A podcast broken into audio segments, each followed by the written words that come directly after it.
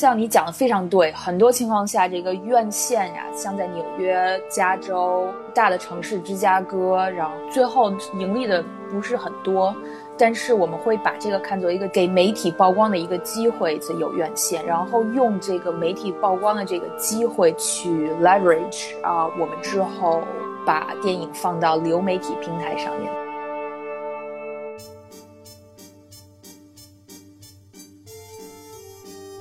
然后，当一个片子如果拍完了，然后导演就开开始剪，当我们有开开始有那个样片可以看的时候，他也会积极的参与那个剪辑，他会提供很多的意见，也跟同事一起看，然后一起讨论，一起对，比如说某某某一个段落、某一个镜头有什么疑问，都都会说。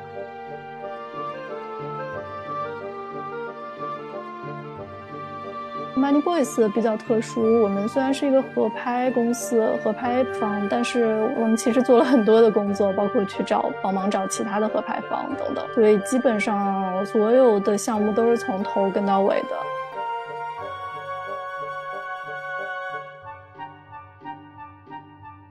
欢迎大家来到新交播客。然后这一期其实前段时间是因为戛纳还是什么，就是正好跟朋友聊起天来。然后我周围有一群小伙伴都是在国外的电影公司工作，然后就以前有一些还是我我我的同事嘛，所以说我就想说，哎，我们干脆做一期在海外电影公司工作的中国人啊。那么我们今天就请到了四个嘉宾，然后下面先请他们都跟大家打个招呼吧。Hello，大家好，我是 Zack，我在巴黎。大家好，我叫王琦，我现在在德国慕尼黑。呃，大家好，我叫晨曦，我现在是在国内，在北京。大家好，我叫静晴，我在美国纽约。我我补充一句，因为其实晨曦之前就是可能在法国工作了很多年，然后他也是最近刚回回，其实是回到国内，就情况比较复杂。哎，但我觉得其实可能我们可以从比如说。嗯，晨曦开始介绍吧，因为我觉得晨曦你其实在国外真的待了挺久。我我先来介绍一下，因为晨曦，因为也是在巴黎嘛，但他之前其实是在一个制片公司，然后也是做了两个片子。今年戛纳的一种关注有个片子《Money Boy》，就是他们就是他就是执行制片人嘛，等于说也是他做的。然后他之前其实也还做过一个进柏林 Panorama 的片子，就是《巧巧》。然后对，我觉得可以从比如说晨曦开始讲一讲，你是就为什么会去去国外，然后在国外电影公司工作。嗯，对，其实我跟 Jack 一样，我也是本科在国内读的法语系，呃，然后后来去法国读硕士，一开始读的是文化管理，后来因为还是想就是偏电影一些，然后又在医大，在巴黎医大读了一年的电影电视新媒体的专业。嗯，然后后来找实习的时候，就是找到之前的工作的那个制片公司，一家法国的制片公司叫 Zoba，然后就待了很多很多年，然后是一九年回国的。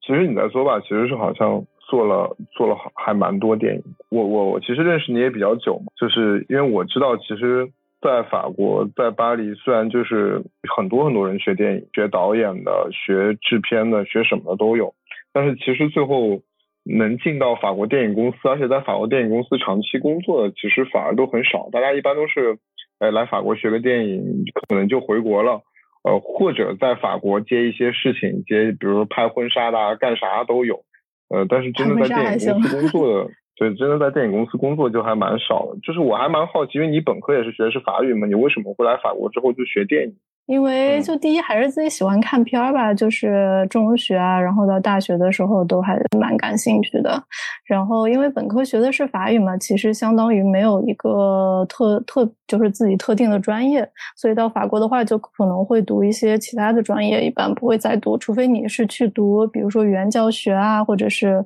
呃其他法语文学相关的。如果想转其他专业的话，我自己一开始是选择了就是文化管理的硕士。后来有在那个安纳西动画电影节上面去实习，然后后来还是因为喜欢电影吧，我想再深入的先读一下这个电影的专业，后所以后来就又读了一个电影电视新媒体的硕士。顺便，既然这样，我就是乍肯，你也可以自我介绍一下，因为因为你你和晨曦都是在等于是在巴黎的公司工作。嗯，对，其实我的履历跟晨曦也是蛮像的，我其实也在国国内读的本科法语，然后。来到巴黎读的一个研究生。然后其实关于电影，就是也的确是兴趣使然，但是我当时学的专业是传媒与创意产业，所以其实我的方可以选择的方向还是蛮多。但是我找的实习的时候，因为之前也一直在跟深交的朋友一起在工作，所以也是实习也是找的都是电影相关的，刚好就进了现在也正在继续工作的公司 Co-production Office，然后就就到现在。Co-production office 那个公司其实还就是很就是对于很多影迷可能不知道这个公司，但是这个公司就是其实比较厉害，就是就他们老板是菲利普·鲍贝克嘛，就是他可能在中国比较有名，是因为做了娄烨的苏州河，但是他其实做了特别多的这几年，特别是这几年成绩特别好，呃，那个自由广场的金棕榈是他们做的，然后呃，之前寒枝雀尽。维伊安德森也是他们做的，所以说反正就是一个，就这个可以回头你我们一会儿你再说好了，因为肯定还会牵扯比较多。下面我我要不先请进来说一下吧，因为他在纽约。好，嗯，大家好，我的我在 Cinema Guild 工作，我是从二零一七年年中开始在 Cinema Guild。工作，然后之前有在 Tribeca 和 New York Film Festival 做 PR，然后之前也是跟一些其他的小的一些公司做 intern，嗯，等于是从 intern 做起。然后我的学习经历是啊，我是其实是爱荷华大学本科毕业，学的是它现在叫 Film Art，之前是啊 Cinema and Comparative Literature。学的比较多，还是有像文学这这一这一块儿吧。然后爱华大学毕业以后，我有去伦敦一年 Kings College。我当初的想法是想走学术路线，但后来发现还是喜欢看电影，喜欢跟大家聊电影，然后更多的对这个嗯院线发行比较感兴趣。所以之后我又回到纽约，在 NYU 读的。Master，嗯，Cinema Studies，然后，嗯，有很多伙伴也是读的那个专业。从那个专业刚刚开始，嗯，在上第一、第二学期的时候，也就在白边找一些实习啊，然后慢慢慢慢就找更多的机会，然后非常幸运，就是找到了 Cinema Guild 这一份工作，然后到现在也有四年吧左右。一会儿展开 Cinema Guild，因为 Cinema Guild 其实也是，呃。国内其实很多影迷可能会知道你们公司，因为你们可能你们你们是就是北美发行就是电影节类电影，应该是也是就是最艺术的和最有名的那几个公司之一了。然后下面最后剩王琦，因为王琦比较特殊，他是在德国嘛。然后因为他也是最前前一段时间可能还在我们这边工作，就是在我们国际发行那边工作，所以我觉得那天也跟他聊起，我我我还蛮惊喜，他现在去了贝塔。呃，其实我跟 Jack 还有晨曦也是比较像的，只不过他们学的是法语，我学的是德语。当时在上海念的日耳曼语言文学，后来也是喜欢看电影吧，阴差阳错的来到了深交实习了六个月，感谢深交带入门了算是。后来就实习结束之后就申请了德国这边的一个研究生，在德国念的是文学与电影，因为我们。申请德国的研究生的时候，不能有个跨专业，所以还是得类似的一有一个接近的专业，所以当时选了一个文学和电影的一个这样的组合起来的专业。然后我是后来是一九年戛纳电影节之后开始帮世幻做国际发行吧，做还挺久的。呃，也是今年是前两个月才开始找实习，现在还是一个职场新人。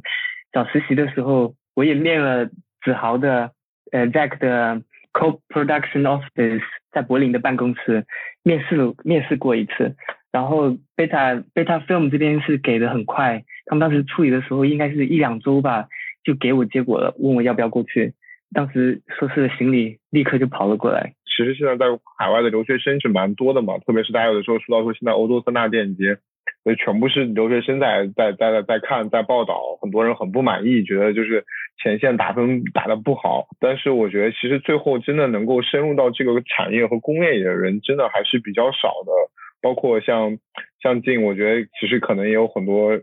就是 NYU 的人很也很羡慕你啊，因为我觉得其实每年去那边读 film study，包括在哥大读 film study 的人都很多，但是其实我知道要留在纽约真的是很难，包括找一个工作。但是我觉得其实今天想做这期节目，其实我觉得也是一个很重要的原因，是因为其实很想，平时很多影迷都是在我们的听众可能都是看很多。呃，欧洲电影也好，美国电影也好，很多艺术片。然后其实我觉得，其实可以通过大家在这边聊这个话题，其实我们可以可能更近距离的去看一下国外是怎么操作电影项目的。包括其实，在就是说，有我们的听众，很多人可能以后也要出去留学啊，可能也会想在国外工作啊，或者什么。我觉得这个都可以聊一聊。比如说，我觉得很有意思的是，可以从 Co-Production Office 这个公司说起啊，因为它其实是一个，就是我个人的理解，其实主要还是以一个制片人为核心的公司，但很有意思，它其实也是一个。呃，应该是在三地对吧？子豪就是在德国、法国，还有它的瑞典。呃，现在其实主要是没有瑞典了，其实主要是巴黎跟柏林，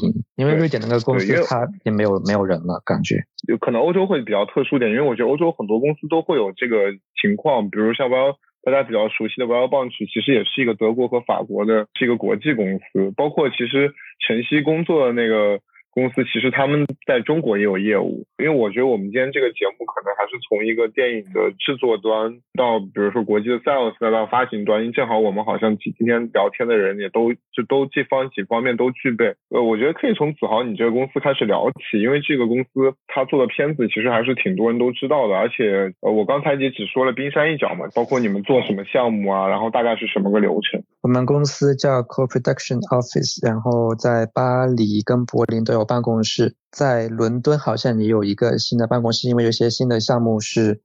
英国合拍的。然后他其实主要的核心人物就是呃制片人 Philip Bell，是他我忘了是多少年前创立的一个公司。然后他其实在早期就已经制作了包括苏州河在内的一些影片。长期合作的导演有鲁本奥斯特伦德，就是游客跟自由广场，然后还有现在的正在筹备的新片。然后还有罗伊安德森，然后还有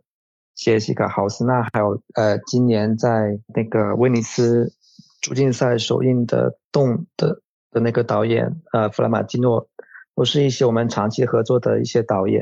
然后我们公司的业务是包括制片跟销售，其实这不是一个常见的模式，因为有很多公司都是。做了片子之后，再交给专业的那个销售去负责国际销售。但我们就是为了快点有钱来投资下一下一部电影，所以我们就是也自己做销售。这大概是一些基础的情况。跟国内电影公司特别不一样的是，其实像欧洲这样的一个公司，其实我知道你们虽然可能在德国、法国，就是柏林和巴黎都有驻点，但其实你们公司真实的规模并不大，其实也就是几个人，对吧？对我们公司其实规模是很小，其实。近两年它还是有扩大一些，因为我们有在发展其他业务，但其实主要来说还是蛮小的。我们比如说销售的队伍，我们有一个销售的主管，然后今年多加了一个另外一个负责谈销售的一个，就是在前端的一个销售，然后还有一个位居后端的另外一个主管，然后还有一个助理，然后助理下面还有一些呃一两个实习生，就这就是我们的销售队伍。然后在制片的话，我们有大概有有两个还是三个执行制片，他们在就是负责跟那个主制片的公司去交涉，然后还有一些实习生，就听上去好像正式员工可能都未必有十个人这样的。其实国内的开发制作部门如果是大厂，其实人也也不是很多。晨曦，你们公司其实是我知道你们有广告的业务是你们比较主要的，然后电影其实是后来做出来的。其实我们公司叫 Zoba，它是二零零三年成立的，有三个合伙人。然后一开始其实它是做短片的，后来发现活不下去，然后就开辟了那广告的业务。然后广告的业务就越做越大，所以现在公司应该是有呃二十多个人是在做广告业务的。然后做电影的话，大概应该是三四个人左右。然后当然看具体的项目的进展，如果项目需要人多的话，再临时加。但是常驻的差不多是三四个人。欧洲这些电影公司，我觉得规模其实是远比国内少的啊。我们公司就不太一样哎，我们公司人还挺多的，总的应该有一百来号人吧。当时我也给你提了一下，你刚才说为什么会？你先你先介绍一下你们公司吧。可能德国德国电影公司的存在感就比较低吧。Beta Film 其实历史就有点有有点长了。如果要说起来的话，可能要讲到一九五几年。必须要提到的一个人就是呃 Leo Kish 嘛，那个基尔希集团。当时他是在一九五六年，应该是到意大利买了那个费里尼的大陆，这是他第一第一部买的电影。当年刚好应该是费里尼刚拿了第一座，凭大陆拿了第一座奥斯卡最佳外语片嘛，也是刚声名鹊起。这个 Leo Kiss 呢，这三年之后就成立了 Beta Film，后来越来越生意越做越大。最鼎盛的时候，其实德国这边的电视台，比如说 CDF 德国电视二台嘛，他这边根本就拿不到好莱坞的片子，全都是被。这个人垄断了的。后来他又做扩大自己的商业版图，就做成了一个这样的传媒帝国，手下有好几个电视台，比如说 ProSieben、Sat.1，还有一个付费的电视台叫做 Premier，也就是现在的 Sky，被英应该是被英国收购了。所以他 Film 这个就是专门做这个版权交易的部门。然后到二零零一年，也是因为各种关系吧，宣布破产了。这个后面又是后话了。你们是做版权交易还是做发行？因为我听上去应该算是个发行，就是 sale agent 吗？就是国际销售，做版权交易的，对，销售的应该是这样说。你们不做发行吗？你们做地区发行吗？你们院线的发行都不做，我们都是交给其他的德国的发行商做的。然后，那你们为什么会有这么多人？就是破产之后，其他的公司就电视台就基本被其他的大公司收购了，留下了这个 Beta Film 呢，被现在的这个老板叫做 Jan m o k t o 他。承接下来了，他当时也是 k i s h Group 这整个集团的呃 manager 嘛，所以应该算是钦定的一个继承人。然后这个公司呢，就为什么有这么多人？是因为它其实还是有很多子公司，比如说 Beta Cinema，就是最近几年在柏林电影节上每年都有很稳定的两部主竞赛的专门做艺术电影的公司嘛，Beta Cinema。他们也做制片，对贝塔 cinema 参与的制片可能会比较多一点。我们现在其实贝塔 film 也有参与一些制片的项目，因为我们有一个制片的团队，人数不多。然后还有 authentic 是专门做纪录片的，还有专门做 classic 呃做音乐的都有，就是比较繁杂的一个公司吧。我们贝塔 film 呢就是做一些呃其他的电影，就是非艺术院艺术院线的电影，还有主要还是电视剧。跟各种电视台的关系就很密切，所以电视剧做的很多。就是因为如果你是个大集团，你跟我讲集团很多人，那集团是可能是很多公司嘛。这个公司就是一个有很大的销售团队，做东欧的，做法国区的，做南美、北美的。你在什么？你在哪个公司？我是在 Beta Film，然后做的是亚洲区的销售的这方面的工作。因为我的头，我的主管是做亚洲区的嘛。就蛮有意思的是，其实像 Corporate Office，因为其实说白了就只有一个主制片人嘛。但他要和这么多导演工作，而且我觉得他其实是一个就是比较典型的一个呃非常做小润的公司，因为其实法国有很多公司都是这样，他可能会跟一个导演长期的合合作，比如说像哈内克啊、拉斯冯特里尔，就可能一直都是在那个法国就是罗桑去那个，然后包括像刚才 Jack 说他们公司也就是一直就是合作那几个导演。其实我个人是有困惑的，因为我个人觉得说一个电影其实是一个还挺复杂的事情，然后就是说一个制片人要做这么多项目，理论上我觉得是忙不过来的。但是我觉得这个可能跟法国的制度也有关系，就是法国的制片人其实很大程度上有点像是一个所谓的各种各种各样基金的申请人，包括他有资源可能去拿电就是电视电影节的钱，所以我不知道，比如说从扎克你的这个视角来看，比如你们公司。他在做制作这一块的时候，他到底是个怎么样的流程？因为你们导演是比较固定的，我觉得，嗯。当然了，我我现在以我的身份不知道详细的讲完老板的那种所有的日程，他做的东西。但是据我了解的话，他一个一直都有合作的一个导演，我们是从他的那个剧本就开始，就从开发就开始有有参参与有去开会，就是是那个菲利波贝他去参与开会。然后给他们提供意见，与此同时，他也去参与那个 financing plan 的那个募资筹集那个资金。但是他应该是把那个大方向定下来之后，其实是有好几个那个执行制片人再去跟那个导演那边的那个制片人一起合作，一起去细化之后的那些工作的项目任务。所以那个 c i b o b 作为呃那个主要的那个合制片人，他其实是。参与大方向的制定。我记得当那个《Triangle of Sadness》就是鲁本·奥斯特伦德的那个新片，他拍摄的时候他是后期有有去希腊去探的班，然后当一个片子如果拍完了，然后导演就开开始剪，当我们有开开始有那个。样片可以看的时候，他也会积极的参与那个剪辑，他会提供很多的意见，也跟同事一起看，然后一起讨论，一起对，比如说某某某一个段落、某一个镜头有什么疑问，都都会说。然后与此同时，剪片子到中后期的时候，就开始那个首首映的那个规划。然后如果片子是体量特别大，也会提前开始有有买家可以再谈。然后之后他还会参与那海报跟预告片的剪辑，还有那个很多那个宣传物料，他都会参与。就是他也不会说盯着你做，但他会就是说 yes or no，就是会提供意见，然后再给回去返回那样子。对，因为其实我觉得你刚刚说的内容，比如说你特别说中后期内容，其实我觉得主要是一个 sales 公司他会做，就是一个国际销售他会。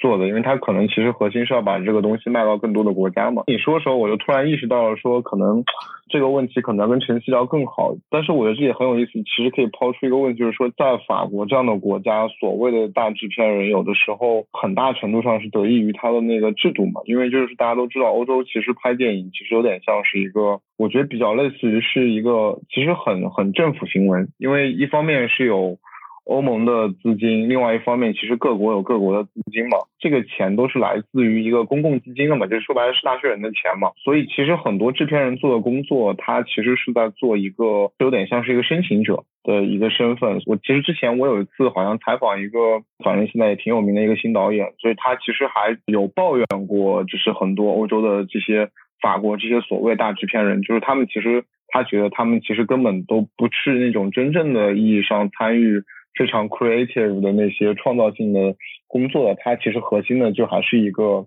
所谓的申请基金的人。就当然他他要完成很多 financing 的事情，他可能也会出来谈定一些欧洲的大演员，但是他呃真正在参与创作那块其实是比较少的。像 co-pro 呃 co-production office 这个公司，其实它很特别的，就是因为它其实是把制片和国际发行两个事情。放在一起做，我觉得你刚才说其实也不完全对。其实欧洲啊，其实法国有很多这样的，其实像 M 嘎杜就是 MK Two 啊，然后那个包括其实很多大公司，其实他们都会有制片部门。但是我觉得像你们这样，可能就是体量又比较小，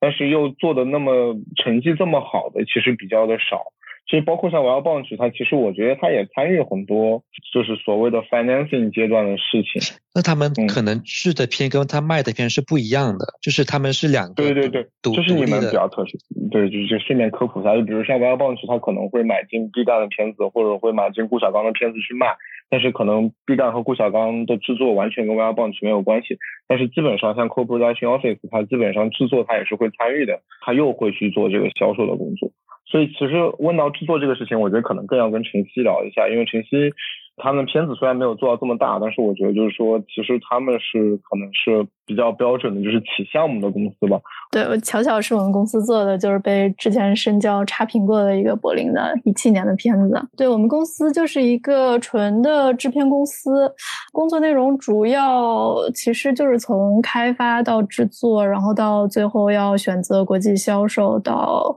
发行，然后或者送电影节这些都有参与。从最一开始的，比如说会挑选项目啊，然后做剧本开发。呃，还有申请基金，然后甚至到欧洲，还有全世界范围的融资，然后之后就是资金到位了以后，筹备拍摄，然后后期制作，这些都有参与。然后我觉得刚才你说的那个导演抱怨欧洲制片人在创作方面不是特别的。参与的很多，这个我倒觉得很奇怪的，因为我觉得欧洲的制片人反而是比国内的制片人参与到创作创作范围更多一点儿，你觉得呢？就我的感觉是这样的。就刚才其实那个，我觉得有个特定的语境吧，就是说那个导演就是直接指责的就是子豪的老板，就是 OK，就是就是说。就他可能他会觉得说他更多的，就是说虽然他做了金棕榈，做了金狮奖，做了很多大片子，但是他可能会觉得他在这些片子里的身份其实更多的还是一个，他很多项目可能也挂 producer，但他其实他觉得他更多的就是一个可能法国和德国地区的一个找钱的人，对吗？找钱的人，对，就我觉得就比如说 Co-production Office 这个公司之所以在法国和德国都会有很大的原因也是因为就是法国和德国可能都有钱可以申请，而且我觉得法国和德国当然当然肯定是欧洲首先市场最大的两个国家嘛，除了英国之外，就是欧对对对对。就可以从你这边可以聊更具体一点，因为你们比如说，首先我觉得你们公司除了做了这两个中国的片子，所谓的华语片吧，其实你们也做了韩韩国导演的片子，所谓的做了很多所谓的世界电影，就是专攻 CNC 的那个世界电影基金的电影。对，就我我所以我就很想问，比如说你们从一开始选项目，你们怎么选？就是一开始就是或者是首就是。熟人介绍，比如说之前那巧巧的片子，其实是王超导演的。有一次我之前老板就是到北京出差的时候，是王超导演介绍巧巧的导演给给到我老板，然后后来就有联系，我看到剧本，然后之前老板很喜欢。然后就说要做这个项目，是这样开始的。其他挑其他的片子的话，比如说今年到一种关注的《Money Boys》，是欧洲有一个制片人的叫什么培训的一个 program，叫 EAVE。之前我老板有参与到，然后后来认识了一个奥地利的制片公司的制片人，然后那个时候他是等于说这个项目的主制片方，然后这样子开始合作的，就是都看吧，就是有。的是在电影市场上拿到的项目，有的是周围的人介绍，或者是之前合作过的导演啊，呃，或者是摄影师啊这些。可以介绍一下你们公司其他几个片子，因为你们其实也做那个韩国导演。之前跟我们应该算合作的最长最长时间的一个韩国导演叫尹在浩，中文。他是一开始在法国读书，应该在法国。待了有十几年，一开始是在 f a n o a 学，就是视觉，然后电影这方面。但是他的风格算是比较实验的，一开始。然后之前我们有跟他合作几部短片。后来到一三年我到公司的时候，他在开发一个纪录片的项目，就是有关一个脱北者的题材的项目。所以我们公司就是有帮他做。基金的申请，然后包括整个拍摄的筹备，然后到后期的制作，因为我们公司是有自己的后期的剪辑室这些的，所以后期大部分是在我们公司做的。然后包括最后投电影节，到了一六年的戛纳电影节，然后后来找到顺利找到了国际销售还有发行公司。后来他又有拍一部那个剧情片，也是类似题材的。呃，那时候他回韩国了，那时候在韩国完成的。后来去了釜山电影节，这部我们也是主要以后期的制作为主了，因为拍摄整个我们没有参与到。对，但是我知道，因为就是你其实不管是巧巧还是 Money Boy，其实你都是一个几乎全程在现场的制片嘛。嗯嗯，巧巧来说的话，我们公司是主制片方，就等于说跟导演签的合同。呃，然后后来又找了其他的合拍方等等，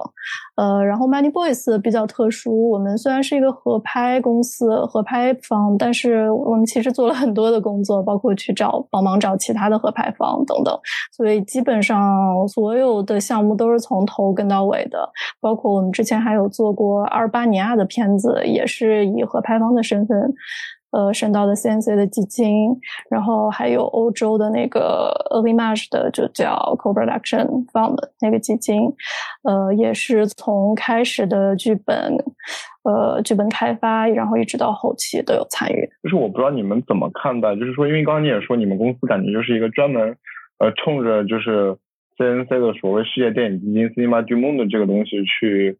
存在的一个公司，就是。你你你怎么看？就是像法国这样制片公司，包括 Jack 也是，就是你怎么看？其实法国制片公司跟这个基金的关系，因为包括有的时候，你你带着这个视角再去看电影，你有的时候会觉得你会看到很多电影，你也会不足为奇了。就是大家特别是每年其实大家看戛纳，嗯，也不止戛纳吧，其实三大电影节都会有非常类似的就是说。呃，可能大家会觉得是政治标签非常非常满的片子，但是我觉得这个其实背后跟欧洲的基金这都是有关系的，特别是今年，我觉得戛纳有个特别明显感觉，呃，我估计这个金也会有，就是因为你们要买片嘛，有特别特别多女导演的片子，就今年戛纳，我总觉得就是女导演。就是我们当然这可能经常是被人骂是男性的一种错觉，但是我觉得今年戛纳，我觉得可能真的可能至少有三分之一是女性导演的片。呃，但我觉得这个很明显，可能也就是一个可能是过去三四年来欧洲这些公共基金其实也有向女导演倾斜吧。我觉得，就是你们在实际的操作过程里面跟这些基金的关系是什么？嗯就你们对它的依赖性是怎么样的？对，基金对于我们来说肯定是非常重要的，特别是呃，如果是外国导演的话，其实在法国能申的基金很有限，基本上只有 CNC 的，就是法国国家电影基呃电影中心的这个世界电影基金是应该是算最大头，其他还有几个，比如说如果你有部分的拍摄的在法国拍摄的情况的话，可能还有一些外省的或者是在巴黎地区的拍摄的基金可以申请。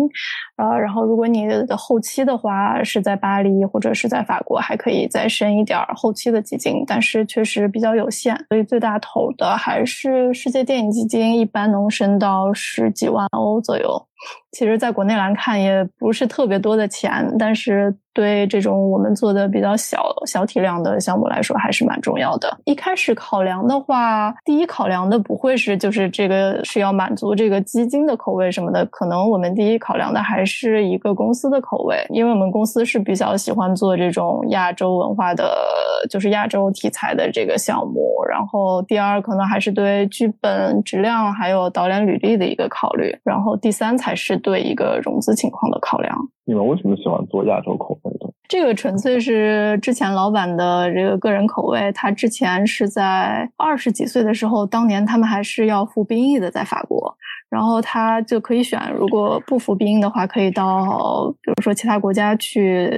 做那个叫什么阿大谢叫什么，就是专员。所以他那时候在韩国待过两年，做图书专员。所以他非常喜欢亚洲文化。然后后来他。就是专员两年任期结束以后，还在亚洲自己去玩了一圈，还去少林寺少林寺学了武功什么的。所以就是其实是他一个个人的口味。嗯，其实包括 Jack 你你你们那边也是，就是因为我觉得就是 Jack 你的公司其实基本上一直是在法国找中国的实习生的。就当然他有跟一个跟一个娄烨的一个这么姻缘在前面，但是我觉得你觉得你们老板对他是怎么选导演，或者是对你说？我感觉我的老板他还是很。注重挖掘那个新的人才，我不知道你们知不知道那个萨拉热窝那个电影节，他其实是创创始人之一。他对中国感兴趣的原因之一当然是中国有钱，他想要把片子卖到那里去，然后上院线，然后捞金。原因之二是中国现在的那个电影人才也越来越多，然后越来越在国际电影节上呃展现。就是他也常常去。国内那个，比如说他已经去过北影，还有豆瓣都做过几场讲座，然后他还被邀请那个电影节当那个评委和大师班的那个嘉宾什么的都有。然后还有第三个原因是他现在有一些正在谈的项目跟中国相关的，然后是一些修复的项目，所以他是蛮想要一些。中国的实习生或者中国的员工去在这个方面上能够帮一下他。总体来看，你们公司还是一个，我觉得，如果说从它地理版图上来说，它甚至是一个有点偏北欧的一个公司。它是不是它本身也是，它血统也是，它家族也是来自于瑞典还是？没有，他是斯特拉斯堡人，那就是真的是法德交界。但他早年，比如他，我知道他最最开始他应该出道的时候，就是跟拉冯特里尔嘛。做那个欧罗巴，就是啊，因为他一直在做，都在做瑞典导演，所以我一直以为他在瑞典是他家族有瑞典血统。我感觉他的口味是挺北欧的，反正现在北欧最大的几个导演基本都跟他有一些关系。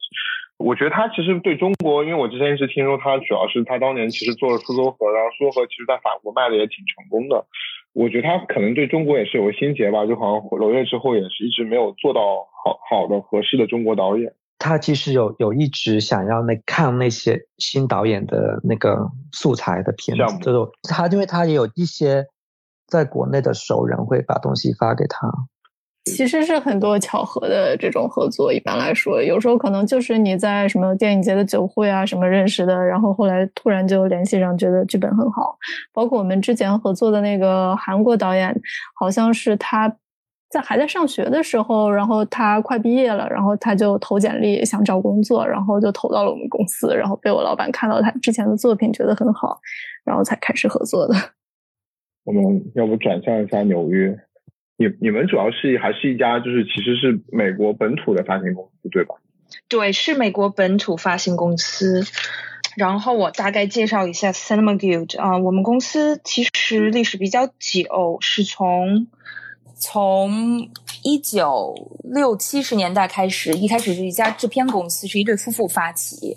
然后和现在的老板不一样，然后他们一开始是专门做这个纪录片，然后到八十年代中左右转型到发行发行这个。纪录片给学校啊，然后图书馆这样属于教育发行商，然后到九十年代初啊中期左右才开开开始嗯收购，还有发行啊中文叫院线片，就是 theatrical distribution 这样。公司一直都是在纽约曼哈顿，然后搬了好几次公司。我之前来公司之前也是了解这个历史。然后到二零零零年中期左右，就开始买一些嗯国际电影，包括拉美地区、加拿大还有欧洲电影。我进公司是二零一七年，然后这时候公司已经换了一个新的团队，然后是我直系的老板。我刚进公司那一年记得特别清楚，面试的时候他们问我说：“你知不知道红商秀？”我说：“我太了解红商秀了。我大学时候读的电影，在和华大学读的电影课，然后一个韩国教授，基本上那一节课讲的全都是韩国电影。然后那一年才开始收购了红商秀的第一部啊，《独自在海边的夜晚》，然后之后才慢慢有更多的红商秀电影。之前公司有一部《The Day He Arrives》。嗯，但是是比较早，之前唯一一部红上秀电影。然后大概介绍一下我们公司其他方向的一些呃业务。现在我们有院线发行、教育版权发行，包括跟线上流媒体合作，还有教育平台 Canopy 这样合作。再接下来是嗯 Home Video，就是家庭影院的这个发行，主要就是这几大块儿。然后我主要负责的。项目像之前做的比较多的是，嗯，跟媒体合作的这一方向。因为公司也是比较小，虽然可能大家了解电影比较多，包括国内很多朋友了解 Cinema g 发行公司很就是电影很多，但公司团队非常小啊，目前就是有六七个人这个样子。然后我们大部分做的事情，像虽然我是现在做更多的。教育版权发行之前做更多的院线发行，但因为就是很密切的一个团体，所以大家各方面都是一起决定。接下来公司的这个方向还是继续发行红双秀电影，然后纽约电影节，呃，包括现在还有做有三四部院线发行的电影。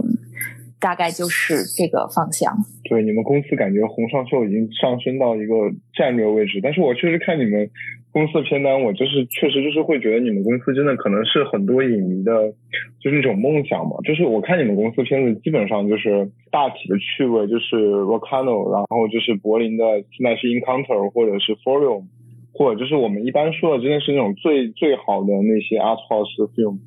然后我看你们除了做红裳秀，其实贾樟柯你们也买了很多。我看你们最近在上映的就是贾，就是那个拍那个纪录片的，国国内也还没上映，就是那个就拍余华、梁红的那个纪录片，一一直游到海水变蓝，对吧？对，一直游到海水变蓝。然后我们这个非常荣幸跟贾导合作，嗯，等于。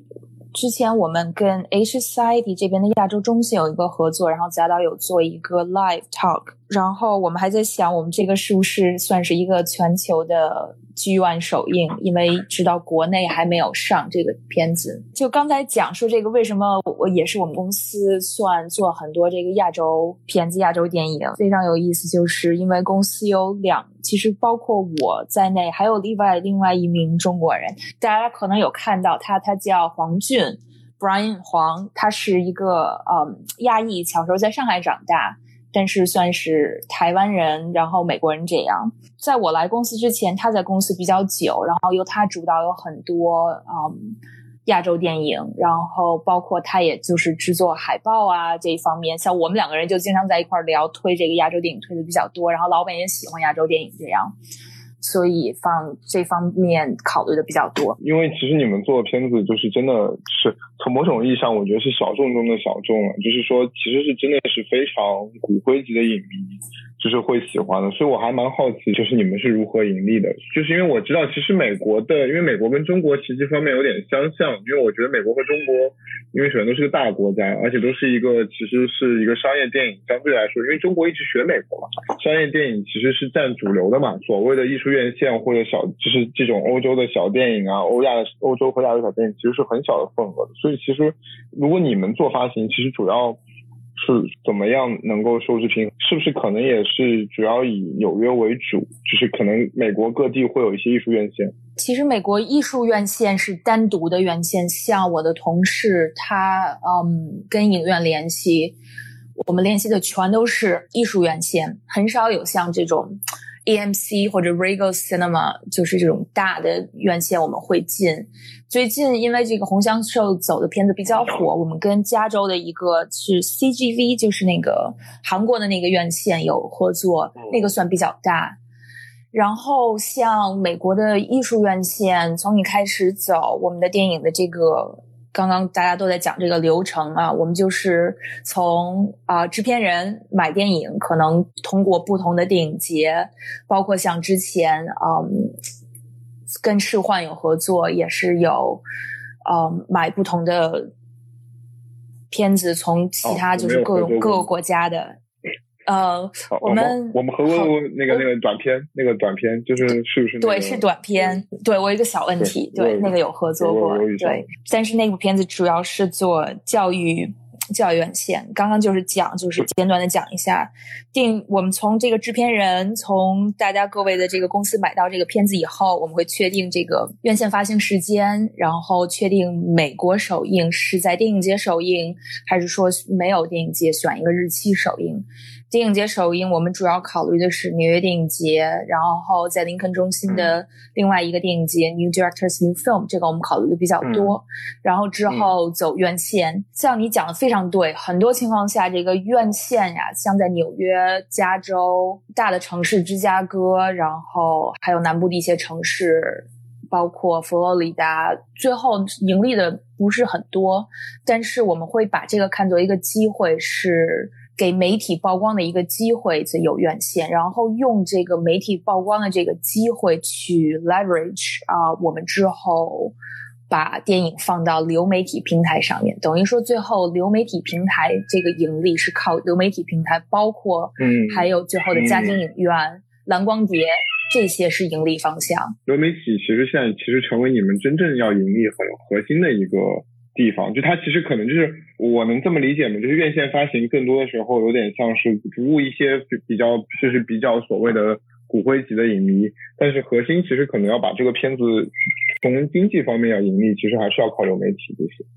对，靠流媒体，然后还有靠之前之后的家庭媒体 DVD 蓝光，还有嗯教育版权发行，因为教育版权发行是把。片子整体卖给一个学校或者一个图书馆，嗯，我不知道国内可能不太一样，这个盈利的就是一笔成交盈利比较多，然后我们主要推的就是其实也都是各方面均衡吧，这样。我听你这么一说，我觉得其实你们美国的这个现状其实跟中国很像。我如果是当然，你们做片子其实世界级别的那些好的优秀艺术电影，但是国内比如说是文艺片，其实它的主要的受众和真正能赚钱的部分，主要也是还是要依靠我们的 U I T 那几个平台。大家都知道，在国内其实 就是发行文艺片非常困难，而且像就是像就是像国内的就是艺术院线，可能还不像美国做的这么。就相对来说比较明确比较好，所以说其实大家是没有钱去做全国发行的，因为全国发行一下就是你做 DCP 可能就要做几千块，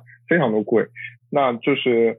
最后，其实我觉得就中国如果以后可能这个艺术院线发展起来，可能跟美国也会比较相似，就是其实说白了就是在那几个所谓的一线或者新一线、二线那几个比较文艺的大城市，哎，可能会有几个电影院，它是能够去有一部分观众能消费这个东西的。那其实剩下的东西可能就也是要靠上流媒体。这几年比较火的就是各地会有一些什么所谓的观影团啊，或者说是有一些放映组织，虽然是民间的，但是我们现在其实也比较越来越规范嘛，因为他们一般都付费放映费。我觉得其实就这个形式已经有点变相的，有点像美国这个形式。对，这边像其他的一些嗯差不多规模的。发行商，像 Kindle Lober，然后我之前也是在 Kindle Lober 实习，然后他们就是团队可能会比较大一点，更主要注重的是更大的一个 Home Video Collection，有点像类似于类似于 Criterion 那样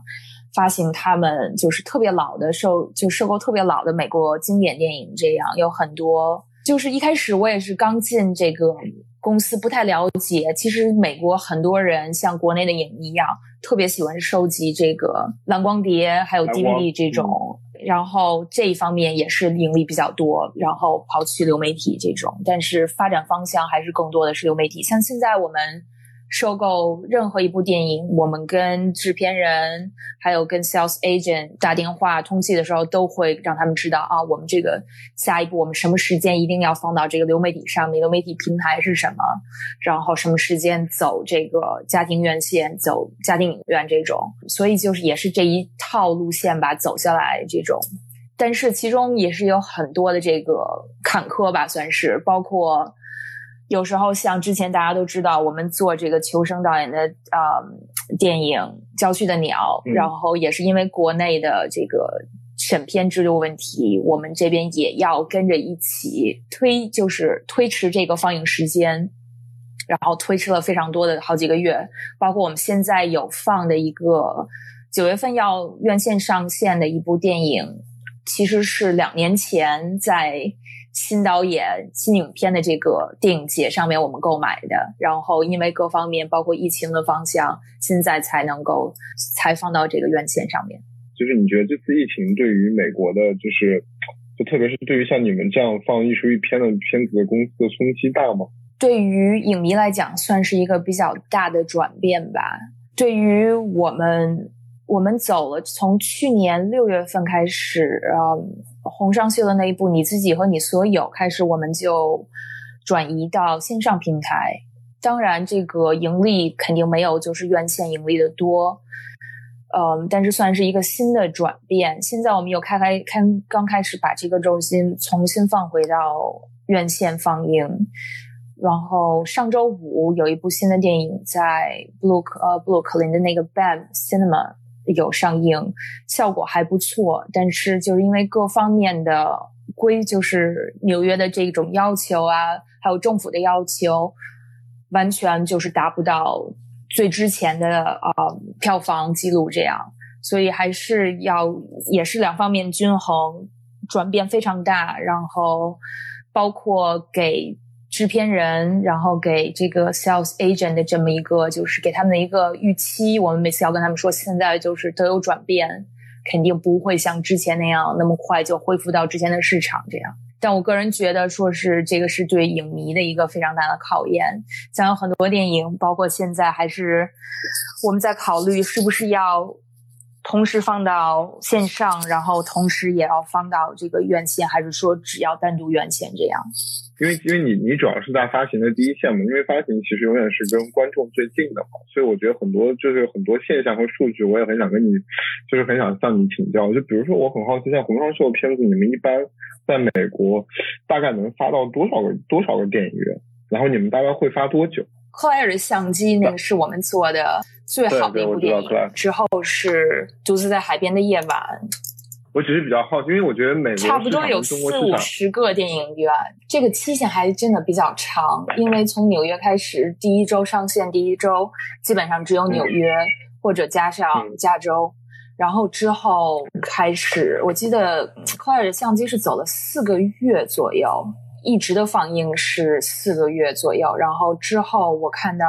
从一八年开始，然后一九，包括到二零年都有。等于其实就是，如果有电影院想要放这个电影，我们这边是没有一个固定的放映窗口的。我们就是有 DCP，然后随时他们讲，假如说想做一个特别放映，我们也会嗯去做这个放映。就是美国是不是有？就是有些时候，就是你们也就是你们也不是说，比如说首周末要开多少，因为跟商业商业片完全运作不一样嘛。其实你们也是可能这个片子有点像是一个 DCP 在整个美国的这么一个流浪一样，可能在纽约、洛杉矶这样的是稍微就比如说最早纽约纽约和加州，但是可能比如说到中部啊，到比如到芝加哥啊什么，可能就晚几个礼拜，就是它等于哎，对，有时候会晚一两个月才到，对。因为之前我好像看到一些国内的片子，就是呃，在美国的那些发行长江图啊什么，好像也是类似的方式，也是我觉得就是它这个形式都有点像一个变相的电影节。对，等于就是跟随这个材料，但其实也没我们，因为现在我们 DCP 都是自己做，没有给外面公司，所以有时候哪公司哪个呃影院说，哎，我们要放，但我们手里没有 DCP，我们会临时给他们做一个 DCP，然后给他们发过去，这样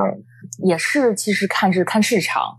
更多的是看市场，然后是我们自己的规划这样。所以你们平时，比如你们选片，你们团队一般是？就类似于怎么样的一个流程？我们选片流程一般就是啊，之前前几年有一年的戛纳电影节，我记得那一个星期都是在会议室看电影，上早上看完，中午看，中午看完，然后下午继续看。我们主要就是看电影节，这样从柏林到戛纳、威尼斯、Locarno，基本上就是这些电影节。包括其他小的欧洲电影节，我们也都会看。然后主要就是所有的同事都会啊找自己喜欢的电影。我们的宗旨就是，我们一定要找这个电影我们喜欢，然后能 fit 到我们整个大的这个 collection 里面。啊，因为这个公司时间比较长，有很多不同的电影，我们不可能就是买一部特别商业的电影。虽然就是公司这个越做越好，但是主要还是集中精力到这个艺术市场。包括有像很多之前的不同的其他同事，像 Well Bunch，他们会给我们推荐电影，我们也会从他们推荐的这个 list 里面找。然后还有像其他的朋友啊，每个同事的这个朋友说：“哎，我朋友今年有一个新的电影，我们就会一起来看一个这个电影，看它适不适合我们的公司。”然后最最后还是大家基本上都是大家一起来做决定，说我们要不要买这个片子。假如说有一个同事特别喜欢这个电影，其他同事如果没有反对意见的话，假如说最后谈的价格就是合适，我们也会买这部电影。对，所以就所以就比较比较非常像是一个。对影迷的，就是一群影迷组成的一个还蛮乌托邦的一个小社群一样的感觉，有点这样。对，然后包括嗯，电影节的选片人也会给我们推荐，像纽约电影节会说，哎，这这部电影我们有选，但是现在还没有发行上，你们要不要看一看？这种我们也都会去看，这样。其实比较典型的是戛纳，就是我们总会说，就是 w e l l b o n 这些公司，它能够很容易把片子推进去。但是我觉得，其实有的时候，觉得一些法国的著名的那些发行商，他们有的时候也会在戛纳提前买一些片子，然后他其实反过来给戛纳推荐的时候，戛纳也更有可能会选。有的时候可能预先采购的一些片子，或者你们觉得很好看，你们也会反推给电影节，对吧？我经常发现，反正基本上纽约电影节或者是呃，就 New Film New Director New Director New Film 这样子电影节，其实好像很多片子你们基本上可能都已经会有美国的发行商。就特别是像你们这样的发行商，其实我们像今年纽约电影节的这些片子，公司片子其实就很早就有买，但是没有宣布说我们有买的消息，是为了有能够说纽约电影节宣布的时候，我们能有那个热度。刚刚说到说我们会反推把电影推到电影节，是因为啊，我们会想这个首映的日期、首映的电影节，这样对以后的这个 bookings。会有帮助，这样就这个问题，其实我觉得 Jack 也可以说一说，因为你们那边是每年都要给戛纳、威尼斯、柏林这几个大电影节所谓的递片子嘛，对吧？我我我知道你不是也曾经人肉送 DCP 和蓝光过去？对，我我曾经人人肉送过片子到那个影评人周的那个办公室去，戛纳也送，戛纳也有，就是因为你们其实是可以第一时间跟就是所谓的这几个全世界最大的电影节的选片人。所以你你们觉得这个一般公司的流程是什么？其实想想这个问题，可能你也回答不了。这个也也不是第一次进那个电影节，所以他们之间是认识的。所有那个选片人跟他跟福茂其实都是认识的，所以很大程度上他们肯定关系还不错。嗯，如果片子质量没有真的到不能要的地步，因为我知道他送片子，然后在电影节期间就是会常常会有那些饭局，那些 hon rendezvous 跟那些选片人去。推这些片子，然后，但是如果说你是说谈到那些，比如说什么哪一个什么选片的程序，哪一个给那个费用那些，就是主要其实主要你你报了名，然后然后你是可以慢慢的给片子，就是你如果没有剪好，你可以慢慢给，就是给他们时间看，然后选就可以了。大家都知道，其实有的时候，比如说你的片子出版交上去，可能委员会会觉得说，哎，有点意思，但我还是没选。就可能有的时候你要去给他们送好几次 DCP，好几次蓝光，就不停的去修改这个电影。当然也有可能，比如说。因为也也会出现那种，就是我们都知道，就是说制片人觉得说，我操，我的片子你都不选，你们这个电影节还要不要办？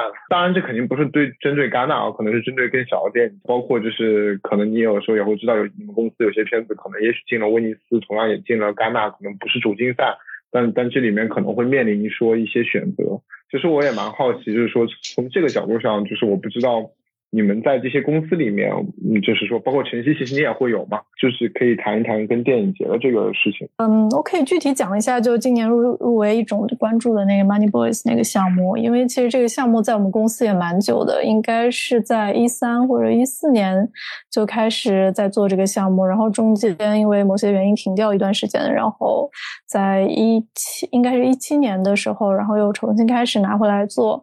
呃，然后其实是我们先升到了阿德的基金，就是呃，这个法国和德国的一个合作的非常有名的一个艺术电视台的一个，它不是基金，其实它是一个对 co-production，呃，然后加 pre-buy 的一个之类的的钱，对，就是两部分钱。然后它等于说这个入选了以后，其实就有很多的这个 international sales 的公司，还有 distribution 的公司来找我们，所以他们介入的。算是非常早，那时候是在剧本阶段，其实已经定下来了。然后包括之后的要在 CNC 的申请其他基金啊，然后欧盟的基金这些，其实它都有都有帮助。所以你们的 sales 当时 Money Boy sales 是在拍摄前就已经定了。对对对，很早就定了。其实我也我也蛮好奇的，就是其实很多项目这种 sales 或者 distribution 的公司定的是蛮早的。比如说你们 sales 这部分的，就是 pre buy 的这部分的费用，最后用到制作里了吗？还是说你们只是就等于只是个提前的回收一部分钱？大部分是用在制作里了，因为最后总会超支。所以我刚才问的是电影节，你可以继续讲讲电影节。电影节其实主要来操作还是就是如果在法国的话，就是法国的法国的发行公司来操作。对，然后当然他会就是跟制片公司会商量，比如说我现在有两个选项，是去威尼斯的主竞赛，还是去戛纳的什么什么单元啊？然后这样大家会一起讨论，然后包括导演也会参与到最终的决策中。所以你刚刚说，其实你们真正在操作是法国的发行公司。对，因为就是他按区域来分的嘛，因为是戛纳是属于法国的。区域，所以是法国公司来操作的。首映也是吗？世界首映，世界首映，世界首映，对，世界首映。不，因为我觉得，我觉得是这样，就是 Money Boy 那个例子可能比较特殊，因为 Money Boy 就这个这个寻找这个片子，它的法国发行商是嗯 ARP 嘛，就是是呃，我觉得是 ARP 的这个团队，因为他们实在是在法国做亚洲片，包括做艺术片太有名了，所以他们我觉得他们可能话语权甚至比你们的国际发行可能在福茂那边的话语权还要重。我觉得这个有的时候可能也是，就牵扯到就是到底就是说围绕这个片子所有人里面，大家都会一块用劲嘛，就看他是看谁的力量最大嘛。对，我觉得看谁的力量最大。比如说，我觉得 ARP 是可能比你们的发行公司可能还还要厉害在这块。但是你们 ARP 是什么时候定下来的？ARP 是你们在你们拍完以后看到成片之后才定下来的？没有没有，也是在 After 之后公布之后，就两两边都定下来了。你们很早哎，就是剧本阶段。对，非常早。那他能保证大家都知道，就是 Money Boy 是一个新导演的处女作哇，他就是那个时候就能定下来，看完剧本就定。因为可能阿在选的就是华裔导演的项目也不是特别多，特别是新导演的。当然这个项目比较特殊，因为这个导演是等于说欧洲的。呃，欧洲的国籍的华裔，所以他是就是怎么说，就是阿德会容易选，因为像很多外国导演，阿德基本是不太选的，特别是新导演，因为就是涉及到很很复杂的那个欧洲的有一些就是叫 point 那种体系，就是他可能没有足够的分，所以他就不能入选到某某某一个什么什么基金，就是。涉及到很多后面的，比如说发行的基金啊，这些乱七八糟的东西啊。明白，就是因为像 f d 他自己可能是不是也有，比如说他每年播放量啊什么也有份额，因为他也要去申请国家给他的另外的补助什么。对他理论上是只要欧洲的导演的项目的，他也不是说就是我只要欧洲的国籍的导演的项目，但是它有一个评分的体系。如果你导演不是欧盟的国籍的话，你会失掉，比如说十分啊什么的，可能你最后算下来就不够他那个分。所以说，你们的戛纳也主要是你们的法国发行商去推出来。对，对，因为我觉得就是这个问题就跟刚才进那个是一样。我相信，比如说 Cinema Guild 买了一个片子，然后 Cinema Guild 去跟纽约电影节去跟 Daniel s l a n 去聊的话，我觉得可能就是都不太一样。因为就有的时候发行公司也好，国际发行也好，其实在整个国际电影市场里面都是在做一个所谓做一个筛选者的工作嘛。对，大家其实就是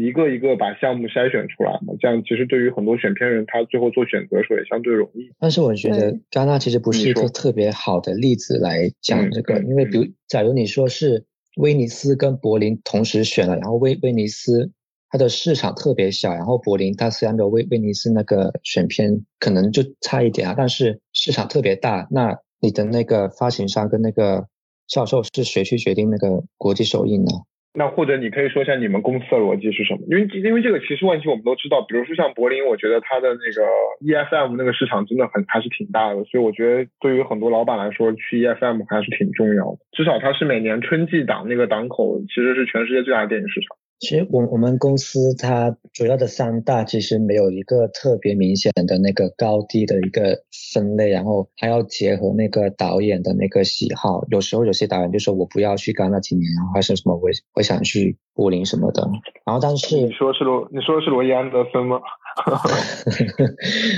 但是但是问题是不，但是我觉得有个问题在于就是就是说。如果戛纳要这些片子要主竞赛，他们真的会不去吗？我不相信，戛纳真的没有这个特特殊的位置吗？在你们公司，他真的会就是应该会就是会考虑那个导演的那个想法，因为我们如果真的是选了主竞赛，我们肯肯定会说这个对销售特别有帮助，然后就是会肯定会很好之类的。然后但是如果导演说我就是不想去，就是考虑，但是我不知道最后那个决定会怎么做。但是我们讲到威尼斯的话，可能会犹豫一下，因为他们那个市场很很小，然后就很比较不好卖片子。但是其实你如果你是威尼斯那个档期的话，你基本上可能卖卖片子的重任会到多伦多嘛，因为基本上对片子基本上去了威威尼斯就要就要去多伦多。一般来说，就是特别是法国的公司都会特别强调戛纳，就戛纳就几乎是你是个阿费的都要去，你都要比可能比威尼斯任何单元要好。就甚至会夸张到这个地步，我知道，就经常会有这样的说法。对，因为法国人就认为戛纳是全世界最好的电影节啊。但确实，戛纳就是确实是对我觉得对卖片是有帮助嘛。就是事实也证明，那市场也大。对，对导演双周或者影评人周出来的片子，有他如果走得好的话，我觉得根本不逊色于威尼斯主竞赛，对吧？或者别的片子。但是我觉得可能对导演来说还是差挺多的，特别是。就是主竞赛就是就是很不一样。还有一个问题想问静，其实是说到那个教育院线这个事情，其实也是一个比较重要的一个收入来源。这个因为我们中国其实这块我觉得就比较弱，但是我知道好像在北美这块还是挺呃，特别是我觉得对于我们很多艺术片来说，就是说可能它在商业院线的发行是很有限的，但是它可能会被觉得是作为一个电影的一个博物馆，或者是作为一个电影史的那个功能会很强。所以我不知道，就教育院线在美国是怎么一个一个运作，就它为什么是一个比较大的市场？因为教育院线在美国这边比较重视这个电影的版权，我对国内不太了解。像在美国这边，假如说。一个教授他自己从亚马逊上买了一个蓝光碟，他是不能够用那个蓝光碟放映，就是做他自己的课堂放映，包括做他自己学校的这个特别的，就是放映这样，他也不能够说。跑到 Netflix 或者亚马逊上面做直接 streaming 到这个用 streaming 平台给自己的这个学生来看，因为像美国这边这个联邦政府是有规定的，像这就是为什么我们这个单独做这个家庭院线，家庭院线的这个片头都会有一个标说这个这个只能是作为自己个人观看，不可以是公众观看。这个就涉及到这个版权问题。我们讲一个叫 public performance right，它是说是对于大众放映的这么一个版权。像对于学校来说，我们一般的这个规定是说，啊，假如说他们想要看贾樟柯导演的这个电影，他们会会跟我们说啊，我们想下学期放这部电影，在哪一节课上放，我们的放映时间是什么，我们这节课的人数是多少。但是我们这节课呢，就是不会收学生的这个费用。假如说这部电影它是想做一个特别的放映，在学校范围之内。给学校的这些啊工作人员或学生放映，只要他是不额外收这个门票的费用，还有观影的费用，我们会给他们一个就是 basic，就是怎么讲，我都不太会说这个有的词汇中文我不太清楚，就是给一个直接的一个一个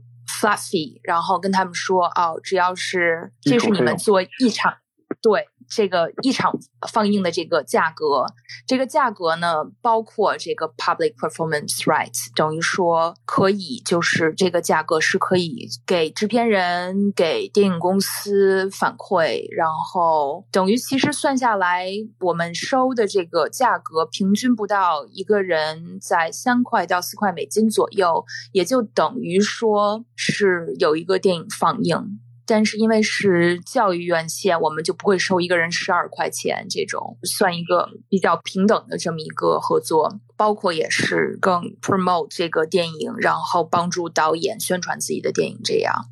像还有一个比较大的方面，在教育院线教育版权这面是做这个公呃公共图书馆，像公共图书馆，我们所有的这个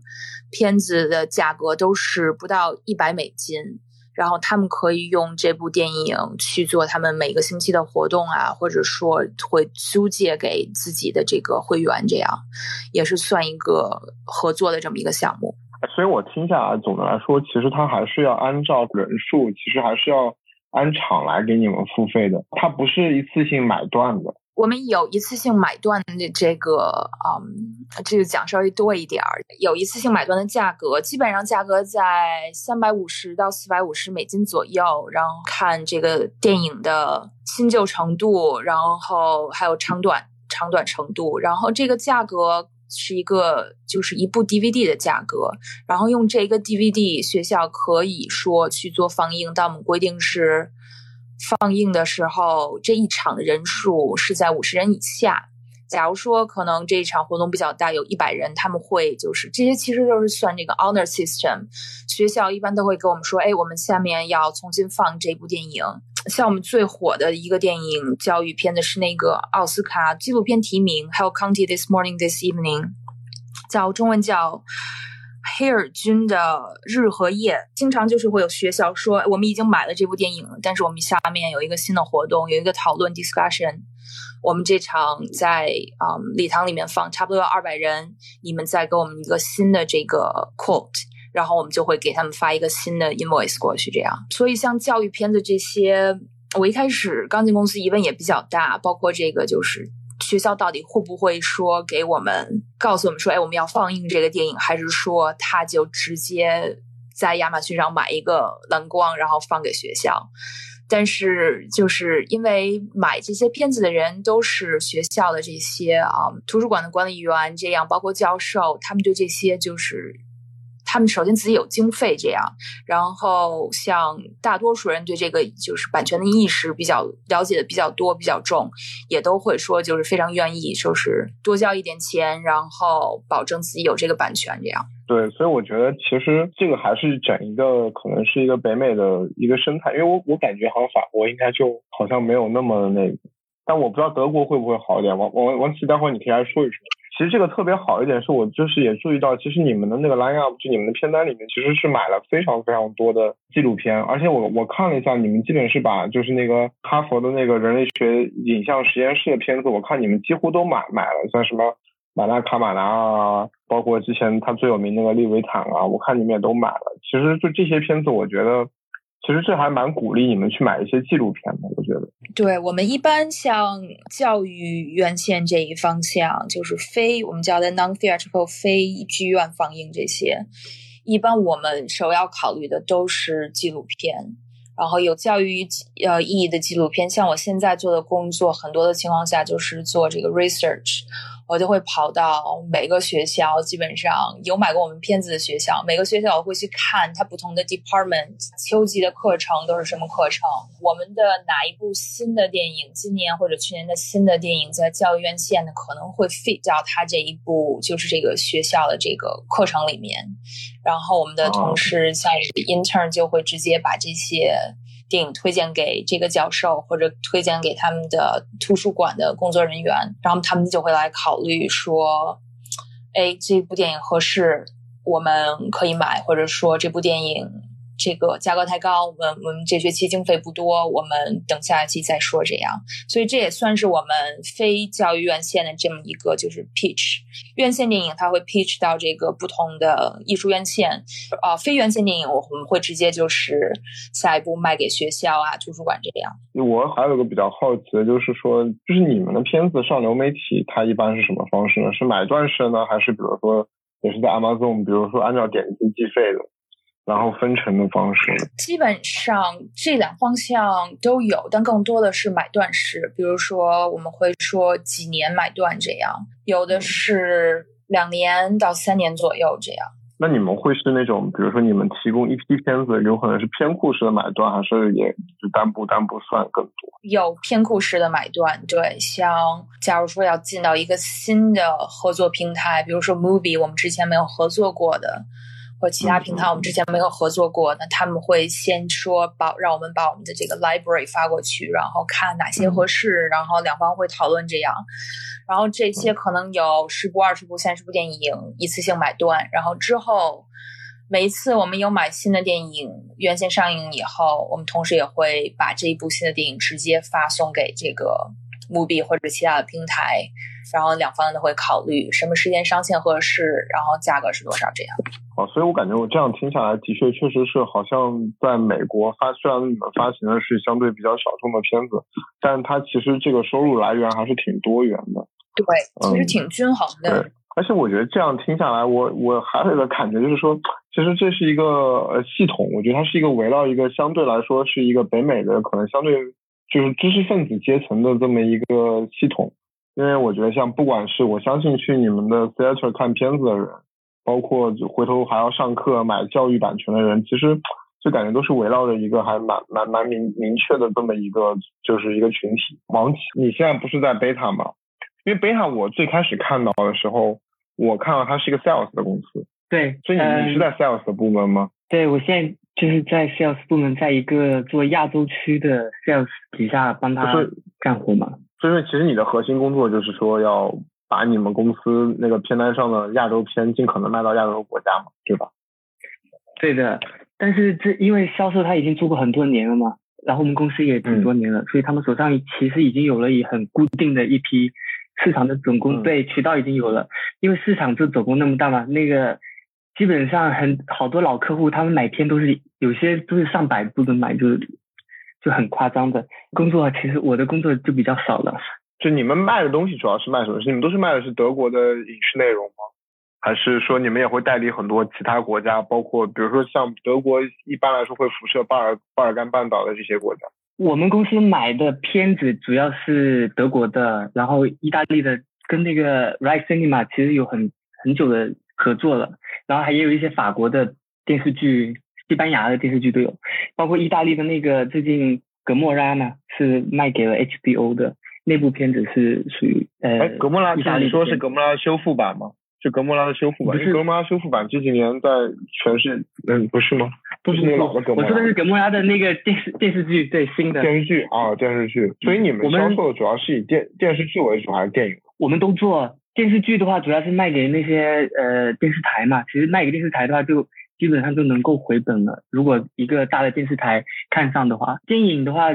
就都卖。我们主要的那个市场还是在欧洲，所以细细分的比较多。比如说南欧的几个国家都有好几个销售，包括东欧的、北欧的几个国家，然后德语区、法语区都是细分很多的。但是亚洲基本上就只有一个销售，对，就是我的主管。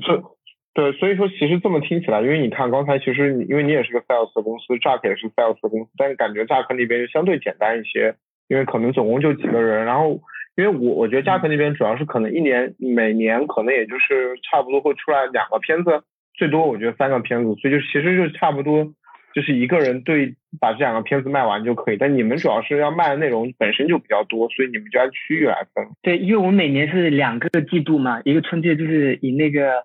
MIP TV，然后秋季的就十月份的这个就是 MIPCOM，在都是在戛纳嘛。我们的每年就有两个 line up，line up 里面有十部左右的电视剧，还有十部左右的电影，还有什么 kids and family 的内容，还有纪录片，还有古典乐的，都放在一个 line up 里面往外推的。但是我很好奇，就是中国有什么买家吗？其实中国还相对来说，中国已经算好卖了。我感觉啊，最近几年也越来越好了，只只能这样说吧。比如说电视剧这个这一部分的话，可能会难做一点。电影基本上是没什么问题。电视剧因为他们国内的可能还是文化有点隔阂吧，然后他们又要审审查，要拿是拿证号，有些时候他们的配额又比较少，所以还是比较难卖的。国内不太看到欧洲，欧洲电视剧很少。总体还是电视剧真的很少，美美剧、英剧为主吧，偶尔可能会有一点点，就美剧、英剧、日剧。现在因为韩国现在是就等于限韩令嘛，对，主要是对这几个国家为主。几个大的那个平台嘛，视频平台，就比如说腾讯，它其实是已经跟应该是跟 HBO 有个战略合作了嘛，所以他们平台主要就是美剧，做美剧的做，然后爱奇艺啊，包括优酷啊，都是做呃日韩剧的比较多，包括自制剧。然后芒果 TV 是基本上没有做欧洲这边的剧集，或者是美剧也很少。嗯，B B 就比较比较特殊一点吧，可能他们不怎么做这些影视剧方面的，就买的很少。那他们现在其实也开始买了。对我们这边也也开始跟 B B 接触了，对，也也有卖过，但是真的是很少。我问一下，都有哪些中国买家会买东西？因为我们有哪些中国买家吗？很难卖。对我刚我刚刚也想问你了，你们的片子，上次我去柏林电影节的时候去采访过那个道的导演，他问我，他说你觉得我这个片子可以卖到中国吗？当时我就很郁闷，我说你这个片子可能要剪掉一半才能卖吧。对，说这个话就是那个就是他们的 co-production 也也是那个列夫朗道那个系列的那个 sales。对对对，国内的买家这个可以说吧，就是好多都买很多第三方的版权商，他们。基本上就是全权电影的话就是全权的买，然后最后上院线的基本上就没有。我们公司的片子卖到国内的话就很少有看到上院线的。现在在买这些片子，像你们买片子主要就还是那几个国内那几个所谓的就是买批片量比较大的公司啊，像最有名的像什么滴滴 Dream 啊、窗外年华啊，就那些公司啊。其实你也知道嘛，但是我也觉得就是你们公司的口味相对来说比较重一点。觉得 Co-production Office。他们的口味是比较先锋吧，就很多要接受起来还是挺有点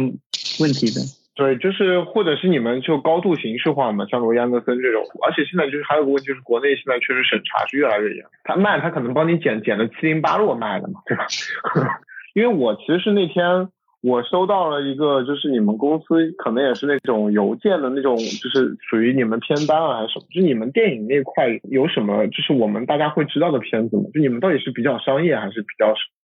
因为你们肯定跟 Match Factory 那种，就是 Film Boutique 这种传统的德国公司好像还挺不一样的。我们公司现在做的这些片子，如果讲艺术院线的话，就是艺术电影的话，就是最近几年柏林电影节。那个主竞赛的每年都有两部，其实啊，就今年的话是那个我是你的人类还是大表哥演的那部，还有那个那部 on the next door，英文应该是叫做是德国那个著名演员的处女作嘛，所以当时推过去了。我们一九年一起去的那一年是应该是那个柏林亚历山大广场那部电影，还有那个你很讨厌的那部，嗯，系统破坏者那个小女孩演的那部。那我知道，就我跟你们公司品味不合，怪不得怪不得没有印象。但因为我刚刚我说你们的那个 line up 都是针对就是所谓的戛纳电视节嘛，所以我就感觉你们可能就是电视方面的东西就会更多，而且确实电视更赚钱吧，我觉得，相比于艺术电影。对，现所以现在的艺术电影就全部交给那个贝塔森尼玛那边在做了，就是他们在去谈呃往外卖。电视这边就是我们做，然后包括一些老片的版权，如果还在我们这边的话，就就比如说大陆版权，还有奥斯卡的外语片那几部，都是贝塔 film 在在往外做了。对，然后电视剧有什么奥斯卡的外语片？你说是《窃听风云》吗？窃听窃听风暴。对，窃听风暴还有帝国的毁灭，帝国毁灭当时当然没拿没拿到那个，只是提名了。对，所以其实你你们的总部在慕尼黑。对，我们现在就是在慕尼黑，然后有几个办公室在东欧的。之前有一个 base 在北京的一个同事，但是他现在回来了。讲一些比较实际的话题，因为我觉得我们可能很多听众也都是要出国留学或者什么的。就是我觉得其实，呃，我就是可能想泛泛的听你们聊一聊，就是关于就是一个中国人的身份，然后你们是就是说，比如说在一个欧洲的公司或者美国的公司工作。的体验吧，或者说就是说，你你们是觉得自己为什么能进入这些公司，并且可能在这些公司里，就像晨曦还待了挺久的，包括我觉得你也在这个公司待了很久，你就后面可能也解决了你很多法国身份的问题啊。因为我觉得很多留学生在美国，比如说在美国也好，在欧洲，就是他要进个公司，很一一很大原因也是因为他比较喜欢在可能欧洲或者美国生活，也比较想在这边生活。所以我其实还是想听听你们泛泛的聊一聊，就这些比较实际的话题。我可以讲讲我怎么进的那 Zoba 公司，就是其实是我快毕业的时候找呃最后的实习嘛，然后他们那时候正好是巧巧的那个项目要去戛纳的创投，呃，然后他们要招一个实习生，然后我是这样进去的。我为什么能进去呢？我觉得他第一看的肯定还是语言，就是法语要过关，因为。毕竟大部分是要用法语来沟通的。第二就是对电影有一个基本的了解，还有热爱吧，就是他还是能感受到你是一个比较就是 motivated，比较还是动力比较足的人，就是真正喜欢会去做的。然后做的是比较认真啊，比较靠谱这些。是的，你确实是这样的一个。对，后来待了蛮久，是因为项目也做了很久。其实，呃，像巧巧那个项目，从一二年就已经在公司开始做剧本的开发，然后我是一三年去的，直到这个片子一五年拍摄，然后一七年进了柏林，其实跨度还蛮久的。然后包括其中是中间的时间有做其他的项目啊什么，但是大部分要在三四年左右一个项目出来。静呢？其实静，我觉得你就是我有的时候，比如看你在豆瓣上，我觉得就是在我看来是比较典型的一个，就是比较北美系的歌。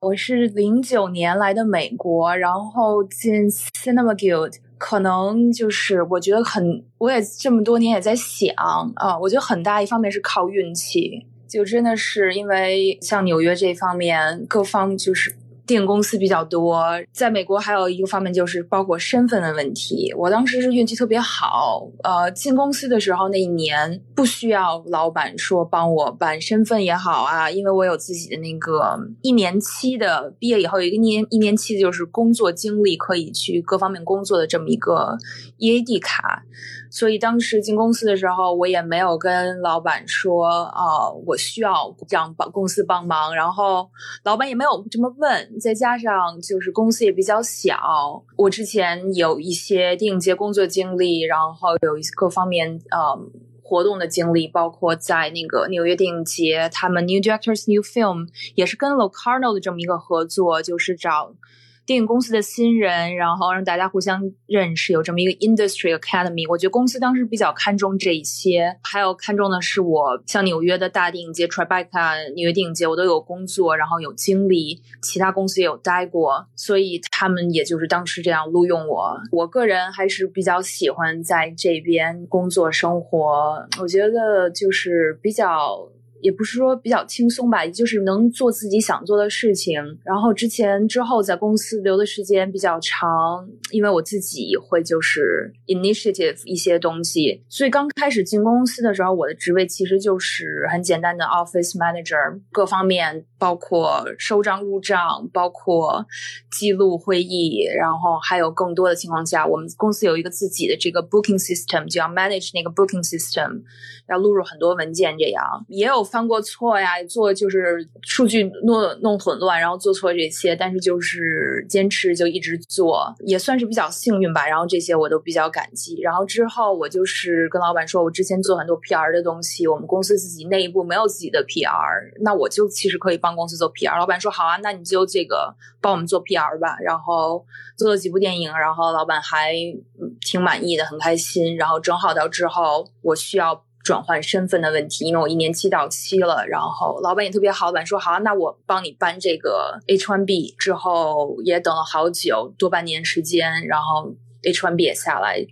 也就不用说担太担心这个问题。但是用了这个我这个 H1B，也就是跟大家都是非常诚实跟大家说，就是因为我之前跟老板 pitch 说我可以帮公司做这个 PR。用的这个 title 是我这个 PR 的 title 是跟电影相关的，所以也算是挂钩了。这样，就刚才大家在聊，有点在聊，像就作为一个中国人，就是怎么可能找到一家法国公司？对，其实是那个学期末的实习，然后当时有应聘的，其实除了 Corporation Office，还有另外两家。法国的电影公司 Corporate Office，他一直有有想要，就是有比较明明确的想要一个中国人这样的一个需求，所以我去应聘了，然后他们觉得还挺满意，就招了。然后一开始我应聘的那个职位是销售的一个 intern，但是做那个实习下来，我其实是觉得自己挺不合适做销售的，尤尤其是当年我们还有一个片子在。戛纳的主竞赛，所以那个市场整个风道就真的不行，然 后我就回到巴黎，我就说我要不会留下来，因为其实在去之前，我他们有问我要不要留下来，我说可以考虑到那个签证那些，就是留下来会比较方便。后来我就说我辞职，一个同事。就跟我说你要不要尝试一下另外的一些业务，然后我就说 OK，然后我老板也他也同意，然后后来我就转去做那个跟财务相关的更多跟财务相关的一些东西，所以到现在我的那个 title 其实是那个 Finance and Sales and Finance Assistant，所以我是负责那个一些发行商他把那个结果发给我们，然后我们如果有钱就去拿钱那样子，然后还有那些销售相关的 funding 去管那些申请，就感觉还是一个比较。其实有点像是一个 office manager，就是有什么都管。对对，尤尤其是现在他们有点把那个公司的重心放到柏林去了，然后巴黎就没有几个人，所以很多那些琐事都是我我也有去做。哎，所以你现在老板平时是在柏林更多吗？还是在巴黎更多？对，从因为他。这个有点他的私事，但是他现在就是从隔离开始吧，他就在因为在柏林比较舒服，在柏林更多。讲到这个问题，我想先继续问晨曦一个问题。好，因为我觉得，因为晨曦其实是等于说最后你其实还是选择回到了国内，我觉得就是这个也是一个很有意思，就是你为什么最后可能也是在这个公司工作了四五年吧，你又选择回到中国？其实不止四五年，我从一三年开始实习，然后正式合同是一四年签的。所以到回国的时候有其实有六七年了。当时为什么回国？是因为那时候除了 Money Boys，然后其他案子大部分都已经就是收掉了，然后没有新的案子进来，公司也在调整一些结构政策啊什么的。所以老板问我要不要回上海，因为我们在上海有个分公司。当时上海分公司的总经理是 Natasha，是一个在上海蛮有名的一个法国的制片人。所以就是回到上海的话，有有一部分业务是广告的业务，还有一部分是可以帮他一块开发他的业务。所以我就说那好啊，我就回国了。因为也在巴黎待了蛮久了，当时在法国待了九年，所以我觉得作为在职场来说，我。总是还是觉得会有天花板，就上升没有什么太太大的空间这个跟中国人有关系吧，对吧？我觉得对，就作为一个外国人在法国，特别是在电影业，其实它还是还是一个偏精英化的一个圈子，一个小圈子，而且是，所以作为外国人来说，我觉得是机会还是相对比较少的，所以我就想说回回过来看看。我觉得尽可能，我觉得你应该不会回来。因为我觉得，但这个跟其实我觉得也跟各国的我环境有关。相对来说，可能我觉得美国就会相对本来也是一个相对更多元一点的社会，当然更包容一些，可能比法国。就理论上，法国人也很标榜自己这个东西，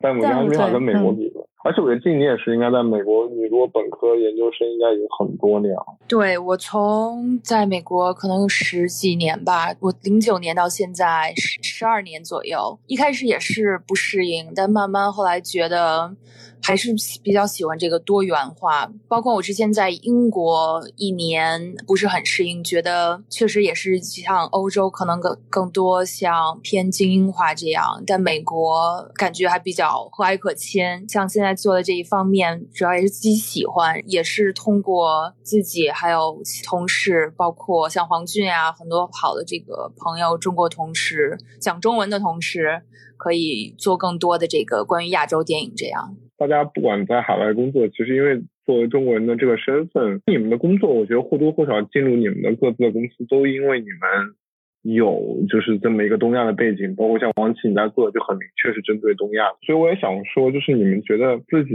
呃在这个过程里面是是否真的能够，比如说呃在一定程度上。促进所谓的这个，比如说让美国人或者法国人、德国人更了解中国或者更了解亚洲这个问题，可能反过来，比如我特别问晨曦，可能会比较，我我也跟你讨论过这个问题嘛，因为就是我们都说你的，就是你做两个片子，因为都是法国老板这边起的，特别是欧洲，就我们从中国观众的视角来看，无论如何都觉得，就还是一个比较像是一个欧洲人。呃，眼中的中国，我也觉得这个是很有意思。我其实还蛮想听大家分享一下，就是说从你们各自的这个岗位上，关于文化的这个东西，就是你们能做什么？因为我觉得，首先你在你们公司，比如你们做两个中国项目，那因为我觉得我们也不是不知道，就会你看很多欧美的片子，特别是如果是完全是欧洲片、美国片，它里面可能出现几个华裔。说了中文都他妈的，就是我没听，就是我操，这根本这不知道是个啥，对吧？对，这个没办法，就是首先一开始挑的人他是一个法国人，那肯他肯定是以自己的口味来决定他想看到一个什么，他觉得可能他首先他想对这个故事感兴趣，然后其他的观众，法国观众或者欧洲观众才会对这个感兴趣。他对中国的市场也不了解，他的主要受众群体也不是中国，所以我觉得这个很正常。他最后看到的一个故事。就是一个欧洲视角的故事，就是这个事情是不是就是完全没有办法？而且最主要的是，他要申请的，他主要的资金来源是欧洲的基金。对，这就是我们前面可能想要聊到的一个很关键的问题。进呢，我觉得进其实你你你你你你要帮助亚洲项目的方式非常直接嘛，因为你其实本身就可以带来很多，比如说中国项目啊或者什么，因为你们那个挑选其实是个特别直接的事情。我们挑选的时候，因为。就是说，中国电影，我们其实也做很多非英文的，像很多拉丁国家的电影，所以也都是比较均衡这样。像我的，呃，很多时候，假如说我们要是有跟中国导演接洽，我就会以呃员工的身份，然后去找一些外面的这个 sponsor 啊，包括像。China Institute、Asia Society 这样，然后会跟他们的同事联系。像那些他们同事有很多，就是也是讲华语，然后我们也都会直接讲华语沟通，这样比较方便。包括像导演过来这种做这种接洽方向，顺带再加上偶尔需要翻译一下做这些。但更多情况下是在选片子的时候，同事会问说：“哎，这个我们看了贾樟柯这部电影，假如说从你的这个角度来看，就是从我我们这个中国人角度来。”看这部电影够不够有吸引力？包括我会给他们讲这个。贾樟柯所讲的这个历史到底是什么样的？这个历史什么样的阶段？像很多情况下，美国人可能他们会知道有这么一个大概的这个框架，但他们不知道，假如说有我或者说我同事黄俊的父母这个亲身经历是什么，他们会更多了解，对这方面比较感兴趣。这些是我比较日常情况下或多或或少跟同事聊，就是沟通，包括中国电影、中国文化这方面比较多的。其实我们。公司对亚洲的、对中国电影也是还还是挺抱着开放的态度吧。就之前确实没有怎么买过中国的影片，但是后来我到了公司之后，我们公司有好几个部门的，比如说负责那个 Kids and Family 的那个主管，他就让我多去做些资料，他想买一些中国的片子，然后卖到欧洲嘛。最后的拍板还是他他们会内部还要在各种各样的评估。到底能不能做，我也不太懂嘛。我当时问了一下我的那个主管，因为我的主管除了是 sales，他还是 acquisition。我问他有没有买过中国的项目，他说他并没有买过，要么就是觉得太 local 了，欧洲这边没有市场，要么就是觉得没有合适的项目。他现在是准备买那个 format，好像在跟那个爱奇艺在聊吧，就是买一些改编权，看一下有没有机会，或者是直接参与到那个合拍。总之还是有很很大的。空间吧，他想要做合拍做的是什么？因为我确实有听说，包括我听一些别的播别的播客节目也都会说到说，哎，现在其实很多国外公司就是会想要买一些中国的 IP 去翻拍。我，我觉得日韩的话就比较多，很多会买中国的一些古装片去放，就是中国的那些头部的那些特别大的古装片去版权去放。那你们要买是是买什么？他们前段时间呢，是因为了解到在土耳其那边有有几家电视台买了韩国的呃电视剧的版权，直接改编过来了，然后好像卖的还挺好的，收视率也不错，所以他们才想要说，我们公司也可以接触一下，让我最近多看一下一些公司的呃 format，目前还在接触吧，看上去还挺悬的，就是很多故事要么就是太中国了，要么就是太学美国了吧，太学美剧的拍法了，所以还在还在接触中，暂时还不知道有个什么样的结果。我插一个话题啊。因为我们讲到这个，就我很好奇，就是因为你们各自在各自的国际公司，你们会觉得就是说，现在中日韩，我们所谓传传统的就东北亚的三个国家，就是就是你们的老板们对他各自的文化是怎么看的？就是因为比如像像 Cinema Guild 就一直是买红双秀吧，主要是演红双秀吧。我看一下好像也没有说别的韩国导演那么多。就这些老板们怎么看？就 是这三个国家，日本当然可能相对封闭一点啊。我们公司大部分的员工还是接触的欧洲或者是西方国家的比较多，像东北亚，你要是具体到东北亚这边的话，接触下来的也就可能我的主管接触的比较多，他呢他是马来西亚和德意的一个混血，所以对东北亚其实了解也不太多。之前我们这个岗位呢，之前是有一个做有学过汉学背景的一个德国人做的。所以他可能了解会稍微多一点。再后来有一个华裔的移民二二代移民，一个也在做这个岗位，然后当时都没有真正的把电影啊或者是电视剧的跟呃放到欧洲来这边来做起来。因为说实在，我估计就特别是德国，我觉得德国可能都不太能看到中国电影。法国和在巴黎和纽约会好一点，因为我觉得还是有有相当部分的，我觉得是一些中国片在。在在上映的，而且我看 cinema 像我觉得像一直游到海水变蓝，包括你们买了王小帅的那个纪录片，我觉得其实这个可能连巴黎的很多公司都不会买。我们公司看的比较多的还是看每个导演，